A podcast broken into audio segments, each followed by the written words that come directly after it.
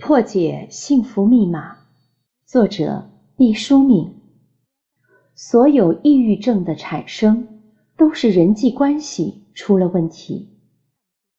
第二十九条，心理健康的人能设定适当目标，心理健康不良的人多半没有正确坚定的目标。目标这个东西实在是太重要了。从某种程度上来说，目标是一个不自然的东西，是一个人为的东西，是一个纯粹精神的产品。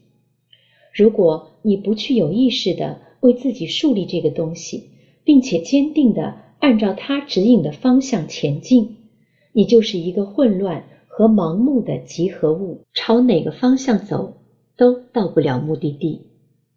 如果有人说，我的目标很明确啊，争取今年提个主任科员，明年找对象，后年结婚。我的目标多么脚踏实地啊，一步一个脚印。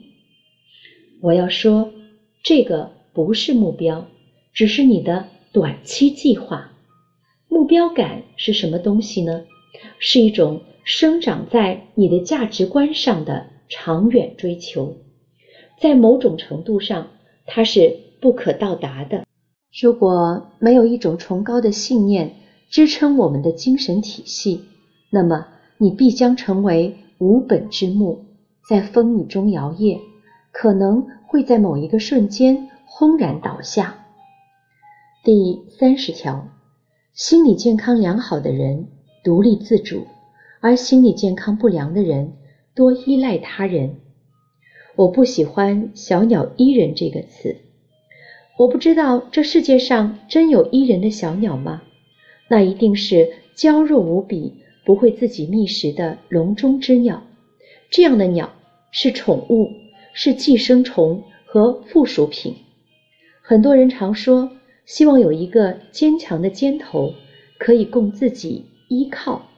我觉得互相依傍，这是非常美好的事物。但是，若想靠着一辈子依赖别人，那就是没出息。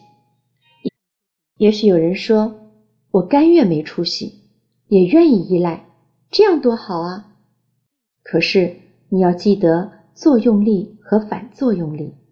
当你依赖别人的时候，那个肩头是否准备了足够的力量，让你可以放心的依赖呢？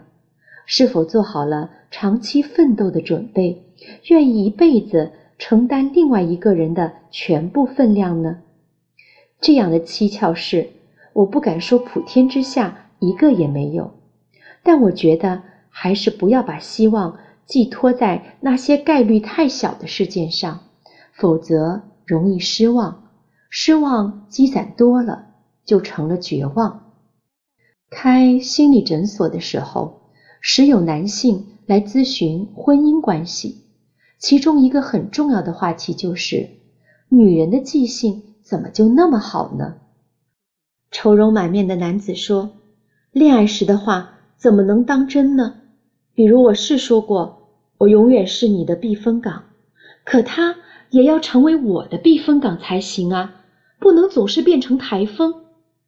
我是说过，有一副肩膀可供他依傍。”可他不能变成包袱，变成垃圾桶，整天挂在我的身上，偶尔也得让我依偎他一下。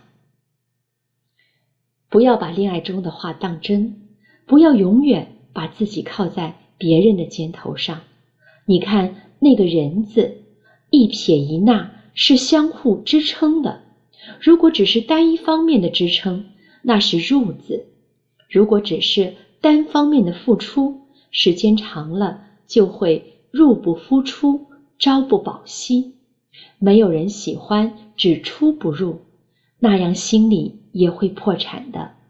要向葡萄学习，努力凭着自己的发酵，变成透明的红酒，从此不单长寿，并且浓烈馥郁的香醇。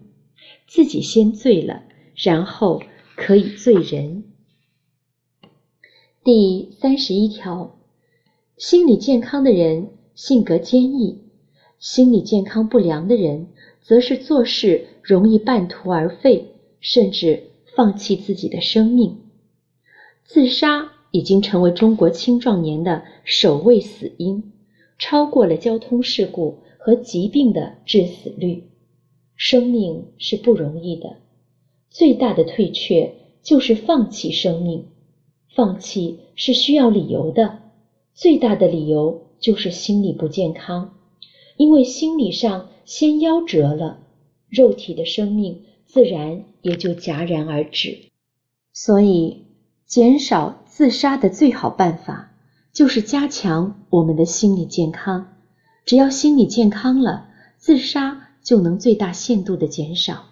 要知道，让精神毁容的心理硫酸。很多是自己泼上脸的。第三十二条，心理健康的人满意自己，也能享受与他人的亲密关系；而与此相反，心理不健康的人往往是轻视自己，同时也没法享受与他人的亲密关系。关系这个东西很奇妙，我曾经学习过一派心理治疗师的观点。他们认为，所有的抑郁症都是关系出了问题。简言之，至今未曾找到的抑郁症发病的原因，在这一派心理学家那里已是迎刃而解。就是当一个人同外界的关系出了问题，他就可能患上抑郁症。这个说法你要细想起来，也很有道理。人活在世上，其实就是活在无所不在的关系里。你呼吸和空气有关系，你吃饭喝水就和食物和水有关系。你在旷野行走，你就和大自然有关系。你在城市里行走，就和形形色色的人与汽车有关系。你一出生，就和你的父母和家人有关系。你工作。就和职场的老板与同事有关系，你进入了婚姻，就和爱人及爱人的家庭有关系。最后，即使你什么也不干，你也和死亡有关系。总而言之，你无论如何也逃脱不了关系的天罗地网。如果你没有学会处理好各式各样的关系，你当然会得包括。抑郁症在内的所有疾病了。反之，你如果能够成功的享受亲密关系，那就进入了一个百花盛开的大花园。你可以在种种关系里分享到人世间最纯真的爱情、最诚挚的友情、最温暖的亲情，包括大自然的无限壮观和奇丽。包括无数死去和活着的人的智慧，那是何等美妙的境界！是被一切关系所加害，还是被一切关系所滋润？一个极重要的关键就在于你的心理是否健康，对机遇的敏锐捕捉和挖掘，对现实的不倦揭示和拷问。善其身，即天下；成败。在此一举，对于无所不在的关系，你万不可掉以轻心啊！